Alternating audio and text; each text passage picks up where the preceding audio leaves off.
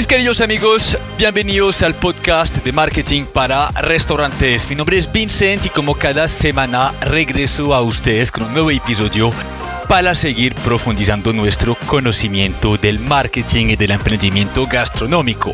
Hoy regreso a ustedes con un invitado muy especial que ya conocen muy bien, que se llama Julián Betancourt, que tuvimos la oportunidad de entrevistar durante los últimos meses para hablar sobre el marketing gastronómico y cómo aumentar las ventas de su establecimiento.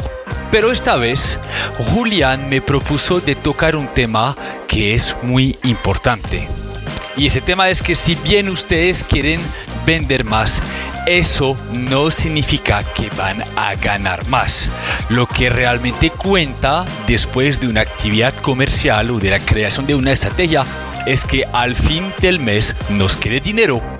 Y Julián, a través de su testimonio, nos va a explicar este proceso porque él también está construyendo su camino de emprendedor dentro del sector gastronómico. Aparte de tener una agencia de marketing, Julián también tiene un restaurante que compró hace aproximadamente dos años y Julián se, dio cuenta que aparte de saber vender, un restaurador también debe entender su negocio, debe eh, organizarlo, sistematizarlo entender sus costos y con esta base sólida darse la oportunidad de vender más.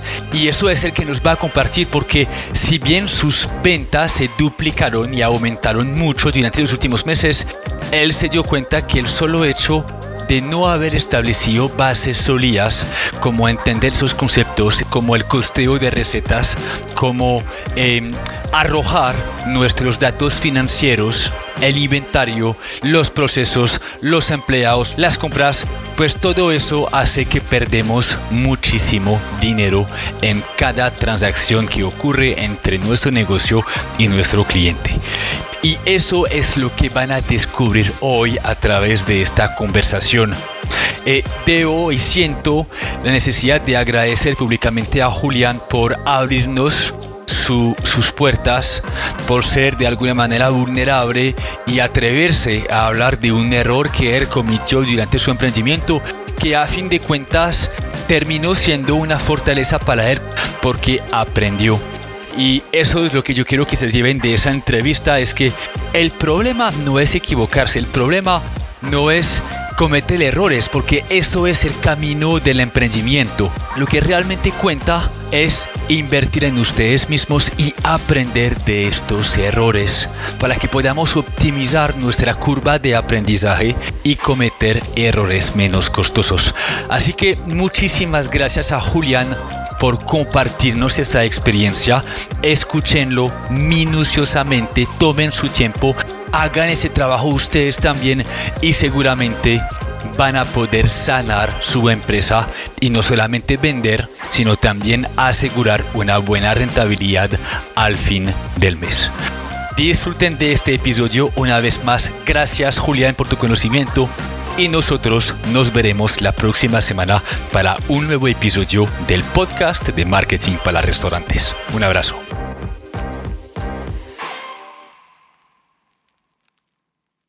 Bueno, Julián, antes que todo, gracias eh, de nuevo por estar conmigo en ese podcast de marketing para restaurantes. Eh, esta es la, esta quinta vez que, que nos acompañas eh, en, este, en este mundo de, del emprendimiento, del marketing gastronómico y siento que lo que vamos a tocar es seguramente uno de los temas que tendemos a olvidar, que se trata de no solamente vender, sino también cuidar nuestra rentabilidad a la hora de crear estrategias de marketing que buscan aumentar nuestras ventas. Decías hace unos segundos, todos queremos aumentar las ventas, algunos lo hacen, pero luego cuando miran la caja, eh, ¿dónde es que se fue la plata? ¿Qué pasó con nuestro dinero? Y, es un tema que propusiste poner sobre la mesa para que lo desarrollemos, porque tú, pues como emprendedor, aparte de entender el tema del marketing gastronómico, aplicarlo eh, con tus clientes, pero también en tu restaurante, te diste cuenta que el, éxito de un establecimiento gastronómico no se limita únicamente a que tanto vende, sino también a que tanto queda en la caja al fin del mes. Y me dice una frase que me encantó que es, no por vender más vas a ganar más. Y, eso es lo que vamos a aprender hoy gracias a tu, a tu testimonio, a lo que tú has vivido durante los últimos meses. Eh, te agradezco de antemano por ser transparente con nosotros, por compartir este testimonio, porque yo sé que va a ayudar a muchísimas personas y que muchísimas personas se van a sentir identificadas con lo que nos vas a compartir. Así que, ¿qué te parece si nos vuelves a dar un pequeño contexto o un gran contexto de primero quién eres, qué haces, eh, qué es Santomar y de ahí iniciamos con nuestra conversación? Hola Vince, ¿qué tal? ¿Cómo estás? Listo. Muchísimas gracias nuevamente por la invitación aquí al podcast. Ya sabes, me encanta venir aquí a compartir con, con todas las personas que nos escuchen contenido de calidad. Eh, me encanta darles pues como mucho valor. Bueno, mi nombre es Julián Betancourt, soy especialista en estrategia digital y pauta publicitaria. Tengo una agencia de marketing que se llama Ethereal. Trabajamos con múltiples sectores, el, el sector inmobiliario, gastronómico, servicios profesionales pero actualmente estamos muy enfocados en el sector gastronómico, porque aparte de eso, yo también soy dueño de restaurante, también estoy metido en el sector gastronómico. Ahorita les voy a contar un poquito nuevamente eh, el contexto de cómo llegué a este mundo de los restaurantes y lo que vamos a hablar hoy es precisamente desde la experiencia, porque me ha tocado vivir cada una de las etapas dentro del restaurante, eh, me ha tocado vivir diferentes dolores, entender cuáles, de dónde se generan y entender también cómo resolverlos y buscar precisamente esa, esa solución a todos esos problemas que se van generando, que para mí es súper interesante, pues porque precisamente es como una oportunidad de, de crecimiento y de aprendizaje. Pero para todos ustedes es mejor que aprendan de una vez antes de que, de que los vivan y que pierdan dinero en el proceso, que eso es lo que normalmente pasa. Bueno, nosotros ya hemos estado aquí en varios podcasts, hemos hablado específicamente de temas de marketing. En un primer momento hablamos de, de, de los fundamentos del marketing gastronómico y de cómo de realmente lo que necesitamos para aumentar las ventas. En una segunda etapa hablamos específicamente de Facebook Ads, en una tercera de Google Ads y en la cuarta, que fue muy interesante y hubo gente que me estuvo escribiendo porque le, le gustó mucho ese podcast, el de eh, del plan de marketing 360 y una serie de estrategias para aumentar las ventas. Este que vamos a hablar va a ser precisamente este de, no por vender más, vas a ganar más. ¿Y de qué va esto? Esto va de, lo siguiente. Les voy a contextualizar primero eh, cómo fue que llegamos nosotros a, tema de tener restaurantes y les voy a contar todas las etapas que vivimos y todos los, dolores por los que pasamos. Bueno, en la agencia de marketing nosotros en el 2020 comenzamos a trabajar con negocios gastronómicos. Era la primera vez que, trabajamos con el sector gastronómico. Llegaron varios restaurantes por una persona que es asesor de restaurantes y comenzamos a trabajar con ellos. Resulta que cayó pandemia. Eh, nosotros comenzamos a, desarrollar estrategias de marketing para estos restaurantes y mientras todo se iba para el carajo y todos iban perdiendo eh, ventas, todos estaban, estaban vendiendo muy poquito, no estaban vendiendo los restaurantes que venían trabajando con nosotros, todos estaban aumentando su facturación. Entonces estaban duplicando su facturación, multiplicándola por dos, por cuatro, por ocho. Y ya te he hablado varias veces del caso de uno de los restaurantes que en pandemia multiplicó por ocho su facturación solamente a través de servicio a domicilio. Y fue un caso de éxito pues muy grande. A raíz de eso, de esos éxitos que estábamos teniendo con estos restaurantes, tomamos la decisión de, junto con la persona, el asesor de restaurantes, la persona que sabía de toda la operación, dijimos, venga, asociémonos, eh, abramos una cocina oculta, era la, la propuesta inicial, abramos una cocina oculta, nosotros que sabemos de branding, de marketing y todo eso, creemos diferentes conceptos gastronómicos, probémoslos y el que funcione mejor lo escalamos y hacemos algo bien interesante con eso. Resulta que quedamos de acuerdo, comenzamos a buscar un sitio, encontramos un restaurante que lo estaban vendiendo y literalmente pues ya lo estaban regalando porque seguramente la persona ya estaba muy cargada de deudas por haber estado cerrado tanto tiempo y lo compramos. Terminamos comprando el restaurante que se llama Restaurante Santomar. Ese es el restaurante que yo tengo, queda en Medellín, al frente de Campos de Paz por toda la avenida 80. Compramos ese restaurante ya hace dos años. Resulta que en el momento que hicimos la compra, esta persona experto en operación de restaurantes tomó la decisión, cuando tomó la decisión, nos informó de que no iba a participar en el negocio porque había hecho una inversión en una panadería, había comprado una panadería por esos mismos días, se había quedado sin flujo de caja, entonces se quitó del negocio.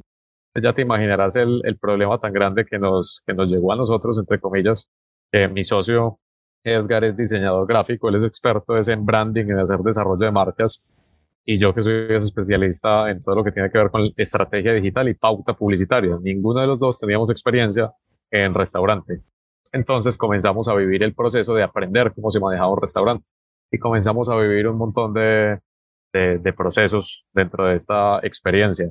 El tema del manejo de personal, el tema del el concepto gastronómico, eh, todo lo que, lo que teníamos que tener en cuenta era, era muy complejo para nosotros, nos estaba consumiendo y literalmente teníamos que pasar nosotros nuestros días allá apagando incendios porque el negocio no funcionaba si nosotros no estábamos.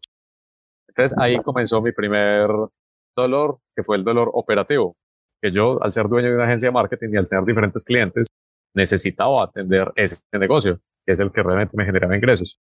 Pero por estar allá metido, no podía atenderlos de la mejor manera, por lo tanto, los desatendí, los descuidé y algunos de ellos se terminaron yendo. Viendo ya este panorama, comencé a buscar cuáles eran las mejores maneras para poder desligarme o, salirme del restaurante, pero que el restaurante pudiera seguir funcionando y que funcionara bien. Aquí me di cuenta que lo que necesitaba hacer era estandarizar, estandarizar absolutamente todo y eso significa crear sistemas. Y dentro de la creación de estos sistemas, todo tiene que ver con documentar todo y crear manuales de procesos y procedimientos para cada una de las áreas del negocio, del restaurante. Entonces, pensémoslo como las grandes marcas, como las grandes cadenas, como Crepes and Waffles, por ejemplo, cómo hacen ellos para tener decenas de, de, sedes, cientos de sedes, miles de sedes, un McDonald's, lo que sea, y que el servicio siempre sea igual, que la calidad del producto sea igual, que todo esté tan estandarizado.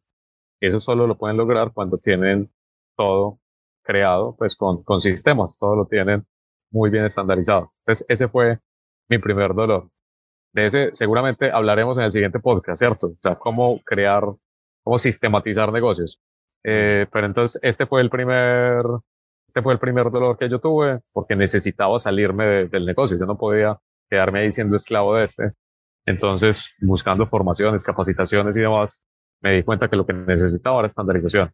Eh, me capacité, comencé a desarrollar todos los manuales de procesos y procedimientos y estandaricé todo el negocio y pude entregar, digamos, la responsabilidad a un administrador para que se encargara de la operación mientras yo me salía a hacer las labores que hace un dueño de negocio, que es pensar en el crecimiento y en la expansión. Y ahí ya me pude dedicar a lo que yo hago muy bien, que es todo el tema de la estrategia digital y la pauta publicitaria, y lo pude aplicar a mi negocio. Entonces, ese fue el primer dolor. El primer dolor que tuve fue la parte operativa. ¿Cómo hago que todo salga bien, que todo esté estandarizado, que pueda tener un buen servicio? Y todo lo hice a través de la sistematización, eh, que es creación de manuales de procesos y procedimientos. Te tengo una pregunta, Julián. En este proceso, en esos primeros dolores que sentiste, ¿qué tanta, ¿qué tanta información encontraste? O sea, a la hora de afrontar ese reto, ¿qué tan fácil fue para ti acudir a, no sé, conocimientos de otras personas. ¿Cómo descubriste esta importancia de prestar atención a, la sistematización y, los procesos? Eh, bueno, yo, yo realmente siempre soy como muy inquieto y a mí me gusta mucho estar aprendiendo, investigando eh, y averiguando. Y precisamente cada vez que encuentro un reto, estoy buscando la solución a ese reto, porque eso es, digamos, como subir un escalón más. Entonces, buscando y buscando, yo ya tenía idea que lo que necesitaba era la sistematización, pues porque yo ya veía este, este tipo de restaurantes, pues, ¿qué te digo? Y ya conocía el tema de los modelos de franquicia y ya sabía que las franquicias precisamente funcionan es a través de una estandarización. Cuando vos compras una franquicia o cuando vos tenés un restaurante y lo vas a franquiciar, literalmente lo que le tenés que entregar a la otra persona es un libro donde está absolutamente todos los manuales de absolutamente todo, donde todo está estandarizado hasta el mínimo detalles hasta el mínimo detalle y entonces yo ya tenía como idea que era, que era por ahí. Pero no encontraba como mucha información de cómo, de, pues de cómo hacerlo. Entonces igual yo buscaba modelos de franquicia, buscaba como información de franquicias y encontraba cosas pero como muy dispersas, unas cosas en un lado y en el otro. Bueno, literalmente así lo encontré en todas partes. Encontré como pedacitos de todo. Entonces yo comencé a, a revisar cómo, cómo podía crear un, un sistema, una estructura. Bueno, eh, dentro de todas las capacitaciones que hice, encontré a un mentor que es un, mexicano muy bueno en tema de, de, negocios que se llama Tito Galvez. Tiene un negocio, tiene un programa que se llama el Business Freedom, que precisamente tiene su oferta de valores, crea negocios, crea sistemas para que tu negocio funcione sin ti. Entonces me salió precisamente la publicidad de él cuando yo ya sabía que necesitaba específicamente eso. Tomé el curso, tomé la formación, aprendí mucho acerca de cómo crear sistemas y durante un periodo de cuatro meses estuve precisamente sacando los manuales de procesos y procedimientos de todo mi, mi negocio, que todavía están en construcción, eso nunca termina, están en evolución. Bueno, entonces ese fue el primer dolor y tuve que averiguar y, y capacitarme para resolver ese primer dolor. Resulta que entonces ya después de alejarme del negocio, el segundo dolor que tenía como empresario era el de las ventas. ¿Cómo hago para vender más? Porque bueno, en este momento no estoy teniendo ganancias, pero es porque el negocio está vendiendo muy poquito. ¿Qué hago para que el negocio venda más? Eso para mí ya era relativamente fácil, o era muy fácil porque pues precisamente es lo que yo ya hago con otros restaurantes. A través de aplicar estrategia digital, pauta publicitaria, nosotros elevamos la facturación de estos negocios. Entonces apliqué exactamente la misma metodología que aplico con los otros negocios, la apliqué con mi restaurante. Y tuvimos un aumento en la facturación en un periodo de cuatro meses por cuatro. Nosotros pasamos de tener ventas promedio de 22 millones de pesos que no nos daban, eso nos generaba pérdida, a tener ventas de 88 millones de pesos en, al final de ese cuarto mes. Entonces, esa fue, digamos, la solución al segundo dolor, al tema de las ventas estrategia digital, pauta publicitaria, y como te lo he mencionado la vez pasada, dentro de, la metodología que yo utilizo, utilizo este plan de marketing 360 que nos permite aumentar de manera exponencial las ventas dentro de los restaurantes, que fue lo que, lo que vimos en el podcast pasado. Resulta que después de ese dolor llegó un tercer dolor, que fue el tema administrativo y financiero, que es precisamente del que, del que vamos a hablar a profundidad del tema de hoy, porque me parece muy importante. ¿Por qué? Porque muchos empresarios, muchos dueños de negocio están en este momento afanados por vender, están buscando la manera de, de cómo vender más, pero no se han dado cuenta que tienen otras falencias también en su negocio que tienen que atacar antes de vender más. Igual aquí hay una paradoja o es algo complejo porque listo, si yo no vendo lo suficiente, entonces no tengo con qué, con qué mantener el negocio. Pero si yo aumento las ventas de una manera significativa y tengo falencias dentro de las bases eh, o dentro de la parte estructural de mi negocio, definitivamente esto tampoco va a ser, tampoco va a ser bueno. Entonces te pongo el ejemplo, nuevamente hablando desde, desde la experiencia y desde lo que me ha pasado. Eh, resulta que ese aumento en la facturación generó varios, varios problemas, digamos, o varios inconvenientes, y era que la persona que estaba administrando el negocio en ese momento él tenía que hacer la parte operativa y también manejar el control financiero. Pero el aumento en la operatividad y el aumento en las ventas hizo que ya no tuviera tiempo esta persona para hacer la parte financiera, para llevar un control financiero. Por lo tanto, esa parte, digamos que se descuidó, no se hizo. Nosotros también estábamos ocupados con, con otras obligaciones y tuvimos un periodo de tiempo largo, cuatro meses, cinco meses, donde no teníamos la información financiera del negocio. Sabíamos cuánto habíamos vendido, pero no teníamos información real de cuánto, de, cuánto habíamos gastado, de cuánto habíamos ganado. Nosotros solamente veíamos que quedaba plata ahí en la cuenta, si quedaba, y ya. Pero no teníamos ese control. Esto eh, genera problema, porque si vos no tenés el control de los números de un negocio, pues no sabes realmente cómo para dónde vas, no sabes si vas bien, no sabes si vas mal, no te das cuenta fácilmente de, de lo que está ocurriendo. Entonces, en ese momento, tuve que contratar a una persona que es como la auxiliar administrativa nuestra, nos ayuda en toda la parte financiera actualmente. Y con ella hicimos, digamos, como nuevamente la recuperación de todos esos meses que no habíamos hecho las finanzas y, y listo, ya teníamos los números. Nos dimos cuenta, Vincent, que en un periodo de tres meses, en el trimestre anterior, habíamos vendido casi 250 millones de pesos y habíamos perdido plata. O sea, tuvimos los meses de mayor venta en, en el restaurante y perdimos dinero. Al final, el ejercicio financiero nos daba, eh, no, no, nos daba pérdida. O sea, nos daba que no nos quedaba literalmente nada y todavía debíamos impuestos y debíamos proveedores. Puedo ser chismoso de preguntarte qué fue el resultado de, pues, de la pérdida de, pues, no dicho, ¿qué fue el monto de esa pérdida?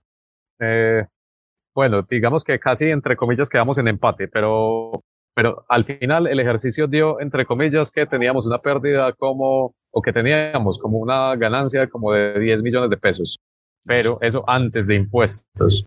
Y resulta que con los impuestos y con las deudas a proveedores que teníamos, eso se anulaba y quedábamos literalmente en, ceros y, con pérdida todavía. Digamos que no fue una pérdida grande, pero, pero hubo pérdida y para el aumento de facturación que hubo, se notó, se notó mucho. Claro, no está esperando, si yo estoy vendiendo más y yo multiplico por cuatro mi facturación, yo debería tener una utilidad y una rentabilidad. Entonces voy a comenzar aquí a hablar de cuáles son los, los problemas que, que nosotros tuvimos y cómo los vamos a solucionar o cómo los estamos solucionando o hemos solucionado algunos de ellos para que todos los que están aquí escuchándolo también lo puedan aplicar. Resulta que el problema número uno que uno tiene aquí en esta parte financiera es la falta de control. Y entonces con falta de control me refiero a que uno normalmente no lleva los números diarios de su negocio. Uno sabe a lo mejor cuánto vende porque tiene su sistema POS y este sistema le dice cuánto vendió. Pero de pronto para llevar el control de los gastos y demás, uno no, no es igual de juicioso. Entonces puede que uno almacene a lo mejor las facturas para después a fin de mes entregárselos al contador y toda la cuestión pero no se da cuenta de la realidad del negocio, sino hasta semanas después, cuando el contador ya pudo recoger esa información, ingresarla al sistema y sacarle el estado de resultados y ahí te das cuenta si ganaste o perdiste.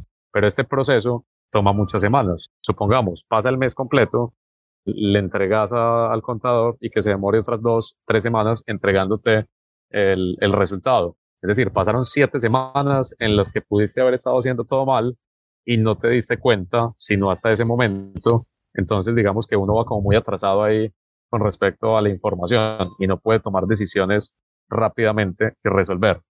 Entonces, ese es un problema muy grande ahí. Te, te, quería comentar, ¿tú has escuchado los podcasts que hicimos con Rui eh, Pereira de, la Nona? Eh, eh, creo que he escuchado algunos. Eh, en el primero que, que hicimos con él, él nos recomendó de cuidar las finanzas semanalmente. ¿sí? De dividir el, el, año en 52 semanas y no en 12 meses, porque efectivamente, por lo que acabas de mencionar, si dejamos las finanzas a la contabilidad o a los contadores, vamos a ver los resultados mucho más tiempo después y va a ser más lento poder reaccionar a la realidad que estamos viviendo al día de hoy. Pero eso también exige que ustedes como emprendedores entiendan los conceptos de finanzas y sean capaces de recolectar esa información, decías ahí, periódicamente para saber qué nos estamos gastando, cómo está nuestra caja, cómo hacen las ventas y qué nos va a quedar a fin de la semana. Correcto, sí, así es. Eso, eso es muy importante. Entonces, por ejemplo, yo ya lo estoy haciendo así, precisamente teniendo un control diario, que este control diario me permite hacer un corte semanal y saber semana a semana cómo va. Eh, entonces ya tengo un formato financiero en el que día tras día se ingresan todos los gastos que se van generando. Entonces podemos tener un control detallado de tanto las ventas, los ingresos, como de todos los gastos. Y con eso ya puedo ir midiendo semana a semana indicadores, como por ejemplo qué porcentaje de, del ingreso se me está yendo en, costos de, materia prima.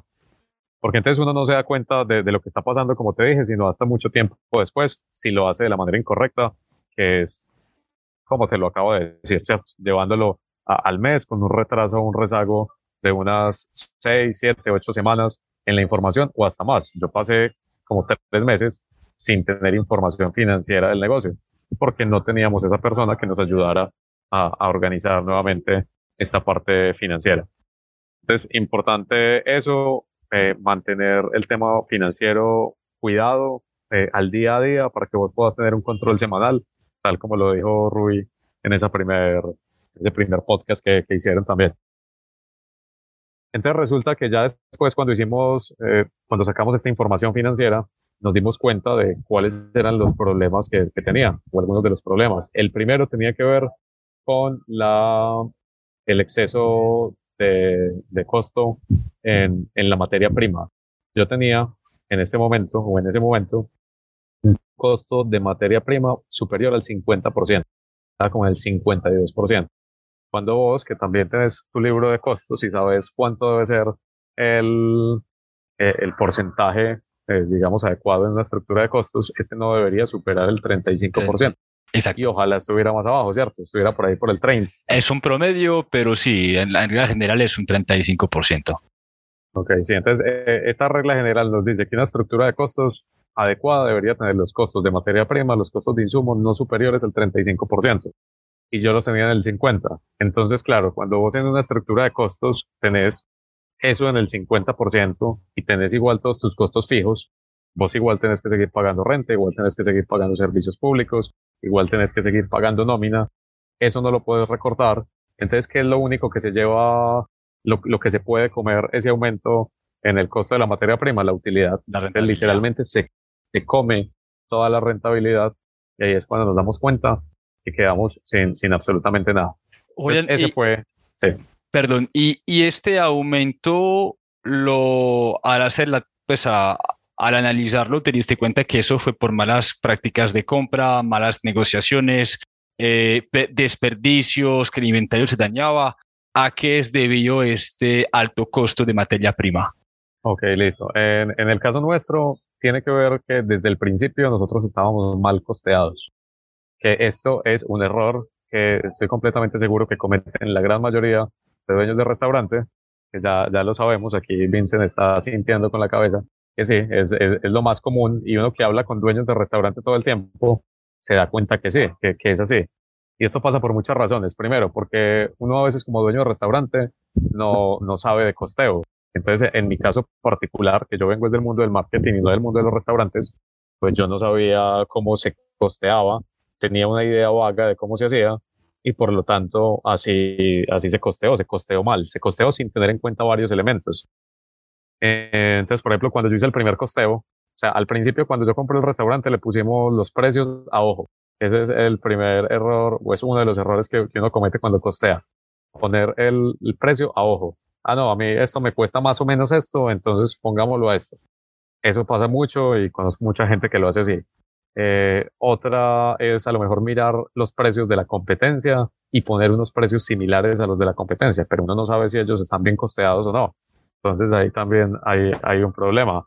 Eh, y la otra es que si de pronto vos sí tenés ya una estructura de costos, una plantilla que, que puedas utilizar para hacer los costeos, eh, es probable que, eh, que de pronto no esté correctamente, que no esté bien hecha.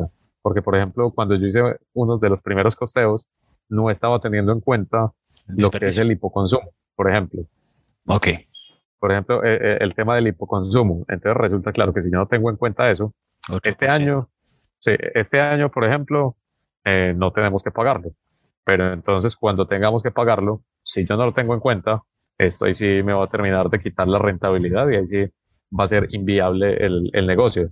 Entonces, aquí está como la importancia de esos detalles. Aparte, dentro de una buena estructura de costos, cuando uno hace un costeo, debería tener también un pequeño margen, un porcentaje que, que esté ahí para el tema, por ejemplo, de la subida de precios, de la inflación. Porque vos no podés subir los precios cada mes. Esperemos que no tengamos que llegar a eso. Eh, pero pero uno, uno no puede hacer eso con tanta frecuencia, entonces uno debería tener igual un margen ahí que, que, le soporte esa subida de precios sin que le afecte a uno la rentabilidad. Ese es el reto. Entonces, claro, como yo no tenía claridad en eso, bailas, como dicen por acá. Pero te, te, hago una pregunta pública. ¿Has utilizado la tabla de costear para impactar, para costear tus productos? Sí, yo, te, yo compré el libro tuyo hace poquito. Entonces, eh, eh, pero, pero igual ya, ya tenía un formato de costeo pues muy completo, muy bueno y ya sí. me había tomado el trabajo pues de hacer todo el, el recetario completo, todo full eh, y de aplicar pues todo dentro de, dentro de este formato que básicamente es crear como la, la matriz de precios, los precios de todos los productos, tener las recetas estándar y transformar toda esta receta estándar ya, pues calcular los precios pues por, por gramo. Pero esto debe tener incluido, como te digo, un ítem de ese impuesto al consumo y ese ítem a lo mejor del aumento o el porcentaje de, de, de, precios, de inflación, como para tener como un pequeño margen ahí. Claro, Esto yo no lo tenía. Eh, esas variables son muy importantes, desperdicios, impuestos, ese margen de error desde también no solo el desperdicio durante la mise en place, pero también que se pueden perder en el inventario, inflación, lo que estamos viviendo. este 5%, yo he conocido empresas que lo han aumentado hasta un 10% adicional por si las moscas para efectivamente proteger el precio de venta porque no podemos reflejar ese cambio inmediatamente al consumidor. Entonces, lo que dice ahí es bastante sabio y si al día de hoy hay capacidad de costear con un 5 adicional de 10%, da un margen de error mucho más interesante eh, y más flexible. Correcto, sí, ah, así es. Pero entonces resulta que esto genera un reto adicional, que es que, listo, vos haces el costeo y te das cuenta que como estaba mal costeado desde el principio, te toca subir los precios, te toca subir los precios. Y, y, hay veces que ese aumento de precios ya realmente no, pues es como muy exagerado, te toca subir mucho los precios. Entonces eso te, te lleva a replantear incluso también los menús. Bueno, ¿cómo reestructuro yo mi carta para que esa carta sea costo eficiente y realmente me dé? Eh, entonces ahí tengo que mirar realmente cómo fue que yo estructuré esa carta, y cómo puedo hacer para optimizarla en cuanto a costos. Otro tema ahí tiene que ver precisamente con el tema de, de los proveedores. Es probable que uno esté utilizando proveedores que, que, no son los proveedores más óptimos para lo que uno hace. Y pasa mucho también en los restaurantes. Vos sabes que, que precisamente por la falta de organización, en el día a día está el, ah, mira que se acabó el queso, ay, que se acabó la lechuga, ay, que se acabó tal cosa. Entonces la gente comienza a ir a los a los negocios por ahí, mm. al éxito, a donde sea, y comienza a, comprar cosas a precios muy superiores a lo que, a lo que debería. Entonces ahí, esa es, digamos, una de las... Entonces aquí, más o menos como para ir haciendo un, un pequeño resumen, cuando tenemos este problema administrativo y financiero, eh, pues lo primero que tenemos que tener es el control en las finanzas. Entonces vamos a tener un manejo diario de todos esos gastos y de todos esos ingresos para poder tener un control semanal. Es diferente a lo que va a hacer el contador. El contador igual al final va a coger toda esa información y te va a sacar los balances financieros y te va a decir cuánto tienes que pagar de impuestos. Pero antes de que el contador te dé eso, vos ya deberías tener esa información semanalmente para poder tomar decisiones y darte cuenta realmente de, cómo va la cosa y en tiempo real y no esperando ocho semanas, no teniendo ocho semanas de, rezago en la información. Eh, si tenés problemas en la parte del costeo, entonces o sea, si, si ves que el costo de las materias primas está superior a ese 35%, seguramente está más, estás mal costeado o tenés problemas en, en lo que vos dijiste ahorita, temas de inventario, mermas, pérdida de mercancía por, por cualquier motivo. Entonces hay que analizar y comenzar a indagar por qué es que se nos está, por dónde se nos está yendo la plata. E, estos eh, costos también son relacionados a temas operativos, es decir, eh, porque la rentabilidad de una empresa no solo se encuentra, pues gran parte de esa rentabilidad está en los, la rentabilidad de los productos, pero también en la eficiencia eh, de la parte operativa, manejo de empleados y todos los procesos asociados a la operación. ¿Cómo te sentías eh, internamente con esos gastos? ¿Estabas bien o también había que cuadrarlos?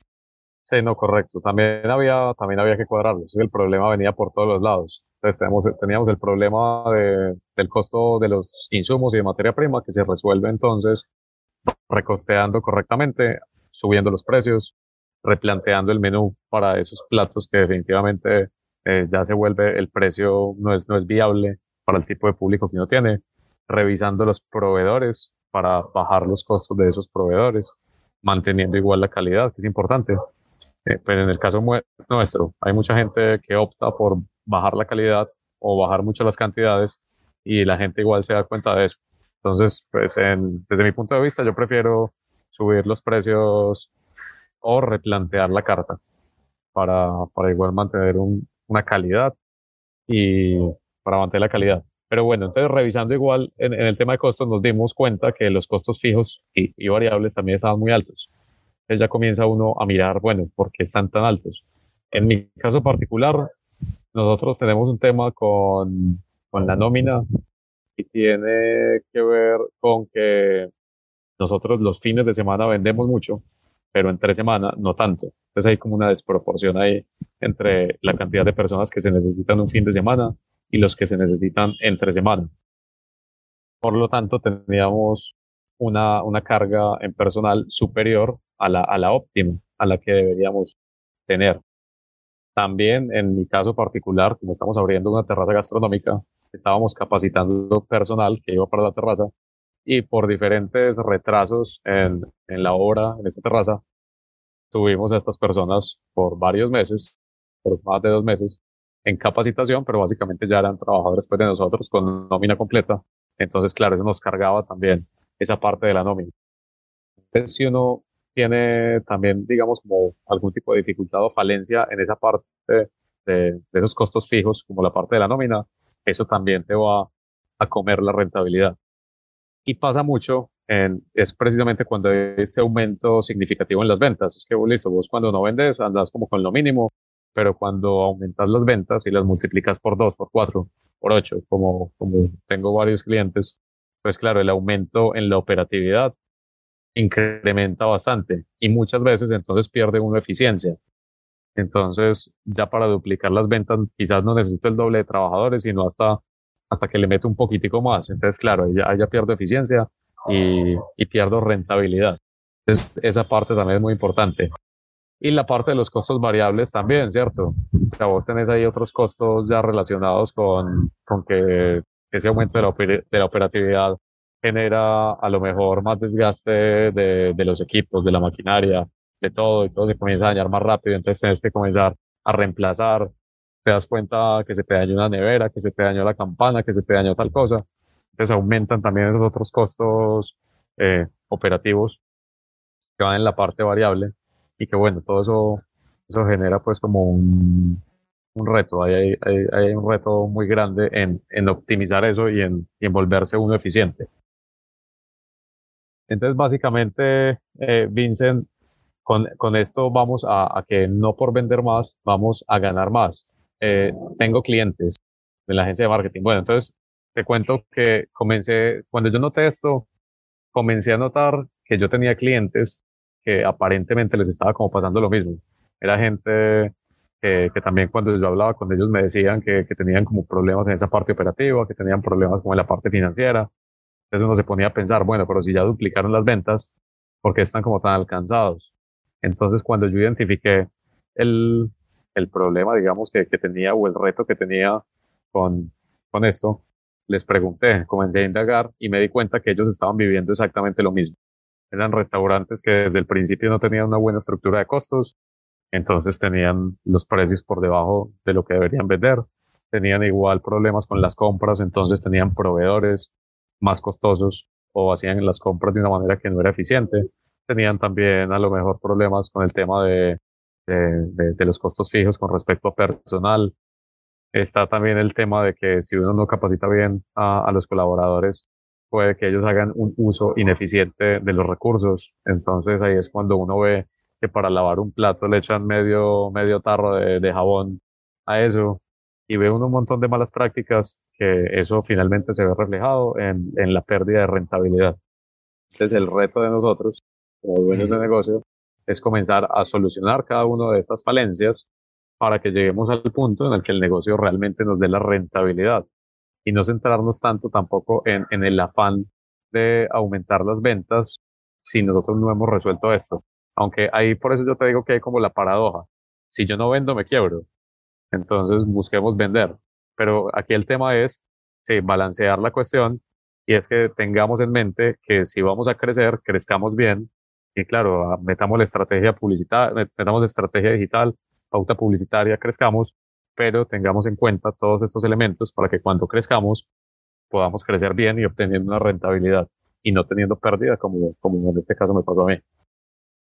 No sé si viste, el, el, mes pasado escribimos un artículo sobre un concepto que se llama el costo de aprendizaje. Uh -huh. Es lo que uno pierde eh, en costos, en gastos, como también en oportunidades que no podemos ver por simplemente no saber de algunos conceptos claves como los que acabas de mencionar. Ahorita hablabas de una venta de 250 millones entre 3 y 4 meses. De eso, el 52% representaba como pues, costo de comida. Quitemos este 20% de 250, son, que son aproximadamente 50 millones de pesos, si no estoy mal, ¿cierto? Esos 50 millones o 20% que pasaron del 35% de un promedio de materia prima a casi un 55, esos 20% representan 50 millones de pesos. Si hubieses tenido ese conocimiento antes de esos cuatro meses, te hubieras ahorrado eso. Esos 50 millones fueron el costo de aprendizaje de no saber precisamente la importancia de todos los conceptos que acabas de mencionar. Eso es completamente normal y pasa demasiado en nuestra industria porque la mayoría de los emprendedores emprenden de manera eh, empírica. Empírica, esta es la palabra, sí. Y por eso te preguntaba ahora dónde encontraste la información, porque nuestra industria no cuenta con muchísima información y la mayoría de ese recorrido se hace solo, sí.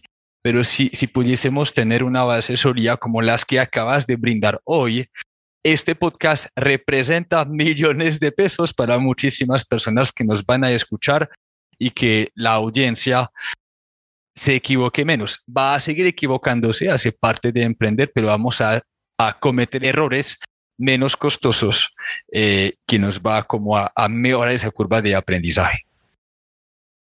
Sí, bueno, eh, Vincent, igual, por ejemplo, mucho de este conocimiento vos ya lo has comentado directamente aquí en, en, tu canal Marketing para Restaurantes, todas las personas con toda la experiencia que has entrevistado y que han dado toda esta información, los libros que ya tenés, que ya son cuatro y vas para el quinto, y por ejemplo tenés un libro específicamente de costeo. Ese libro de costeo es buenísimo porque yo te lo compré hace días que estuvimos en una feria y, y me gustó, me, me encanta. Entonces, por ejemplo, todas las personas que tengan problemas en toda esta parte de costos, importante que se metan aquí a la página de, de marketing para restaurantes y pidan y pidan el libro de costeo, porque literalmente, si yo hubiera tenido una buena estructura de costos, hubiera tenido una rentabilidad de 50 millones de pesos en ese periodo de tiempo, que es lo que acabo de calcular como ese costo de, aprendizaje. Entonces, por ejemplo, uno, una fuente de información importante es, por ejemplo, marketing para restaurantes, que vos tenés eh, principalmente pues en los podcasts, en el blog, y en todo el contenido que generas, contenido que es muy valioso para todas las personas que necesitan esto. Pero otro tipo de contenidos que, que yo podría recomendar es que comiencen a, a, revisar, por ejemplo, mentores en negocios, porque es que esto es algo, pues esto nosotros tenemos es una empresa, esto no es un restaurante simplemente, un restaurante es una empresa, entonces una empresa tiene un montón de, de elementos y un montón de, de, de sistemas y vos debes aprender cómo se maneja una empresa. Entonces, comenzar a consumir contenidos relacionados con empresas, o sea, no solamente con temas de, de gastronomía, con temas de restaurante, sino literalmente con, con aprender a ser un empresario.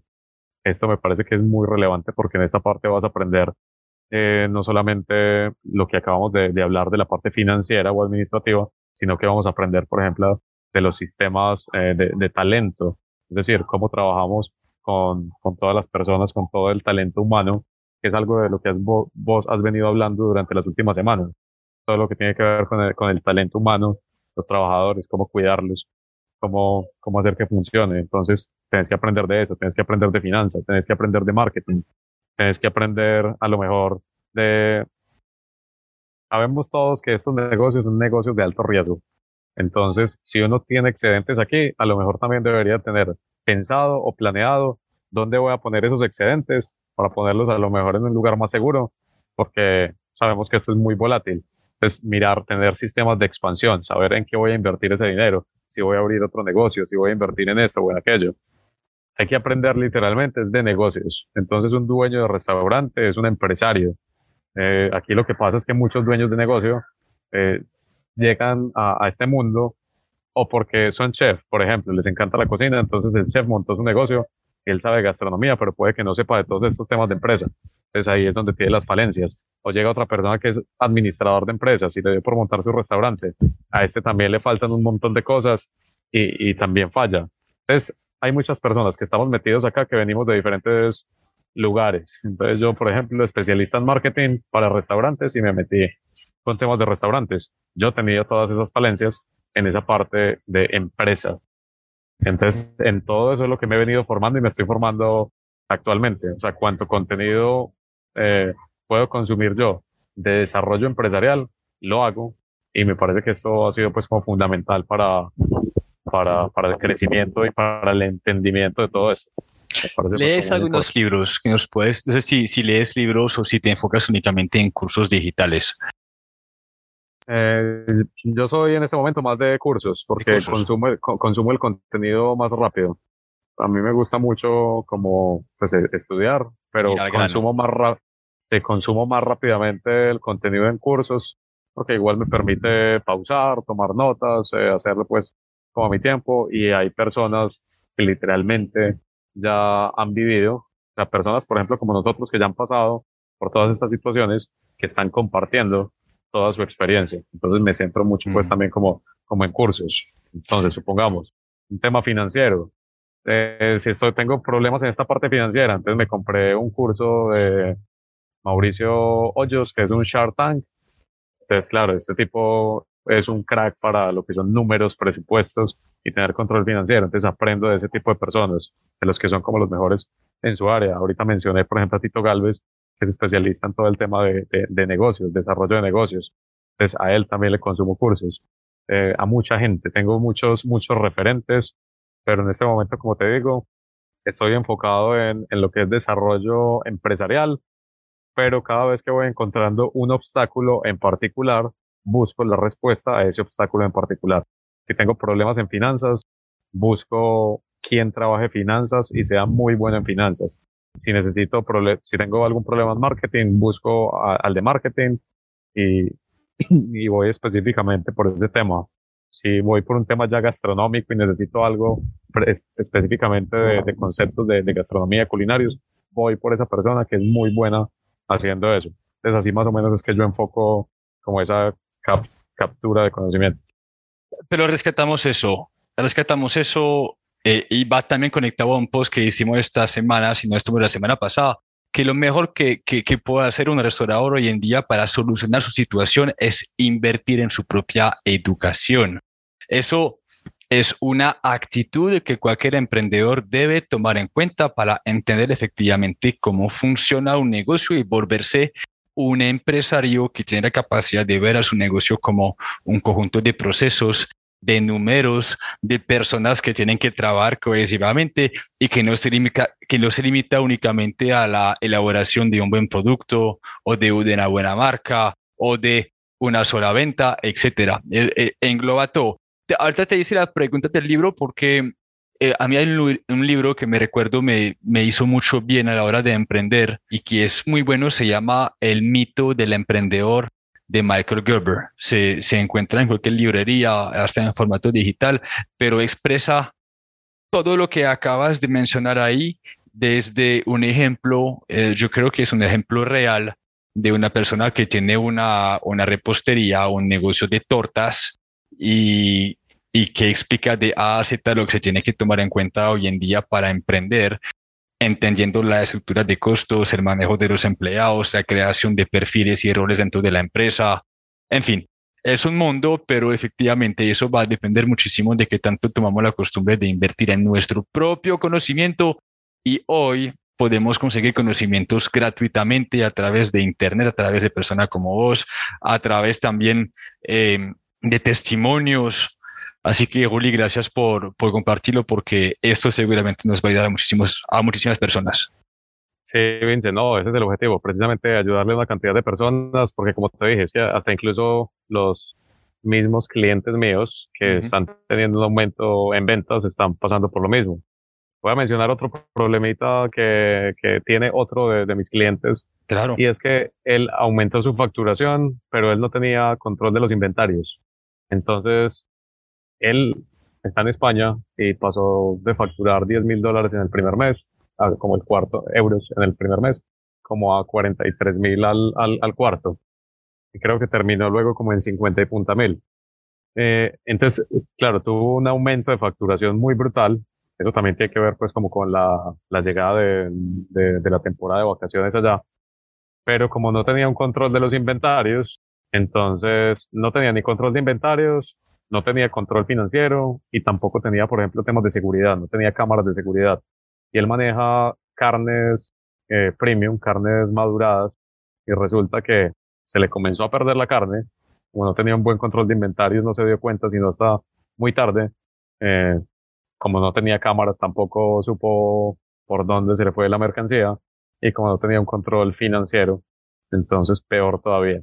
Entonces estaba, digamos, en una situación compleja. Y era algo que yo te decía ahorita antes de arrancar. Yo creo que todos aquí hemos escuchado a alguien diciendo que, que Tulio, que Tulio recomienda quiebra restaurantes. No, él no quiebra restaurantes. El que quiebra el restaurante es el dueño del negocio por tener mal estructurado su negocio. Tulio básicamente lo que hace es generarte una exposición brutal y aumentarte las ventas de una manera impresionante. Pero si vos como dueño de, de restaurante tenés mal esas bases y tenés mal la estructura de costos y tenés mal el control de inventarios y tenés mal todo eso, el resultado lógico es que te vayas al carajo y, y, y, te quebres, pero no fue culpa de él, fue culpa tuya. Entonces, me encanta. Importante eso. Ori, si pudiéramos eh, resumir todo en un punto, en algunos pasos que las personas deberían tomar en cuenta, ¿con qué empezamos? Primero educarse, luego estandarizar. Eh, ¿Qué sería como el paso que podríamos seguir según tu, según tu experiencia? Listo, no, según mi experiencia o, o tal cual como yo lo viví, eh, o depende porque igual cada, cada negocio es distinto. En mi caso personal, lo primero que yo hice fue el tema de la estandarización de todo, a crear sistemas para que el negocio literalmente pudiera funcionar sin mí, para que yo no fuera un esclavo del negocio. Lo primero que hice fue la estandarización de, de absolutamente todo. Hay gente que maneja muy bien ya esa parte y tiene, pues, muy, digamos, entre comillas, buen sistema y una buena operatividad y puede escalar.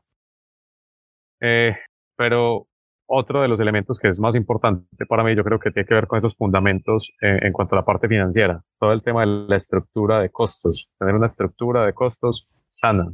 Ese me parece que es fundamental, que, es literalmente lo que quiebra prácticamente a cualquier negocio, tener una mala estructura de costos, porque listo, si no tienes ventas, pues bueno, te quebraste por no tener ventas, pero si las tenés y tienes mala estructura de costos, también te vas a quebrar.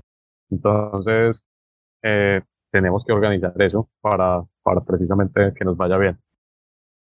En, bueno, entonces tenemos sistematizar el negocio, tener una buena estructura de costos y una buena estructura financiera, eh, capacitarnos constantemente es fundamental desde el principio. Por ahí se escucha la frase de que hay que emprender, hay que aprender antes de emprender. Eso es fundamental, hay que aprender antes de emprender.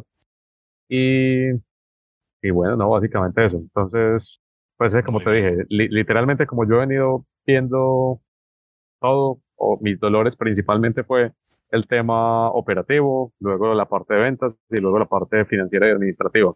Lo operativo se soluciona con la creación de sistemas, manuales de procesos y procedimientos. La parte de ventas se soluciona con estrategia, estrategia digital y pauta publicitaria para generar un alcance muy grande, que eso lo pueden escuchar en el primer podcast que hicimos con, con Vincent.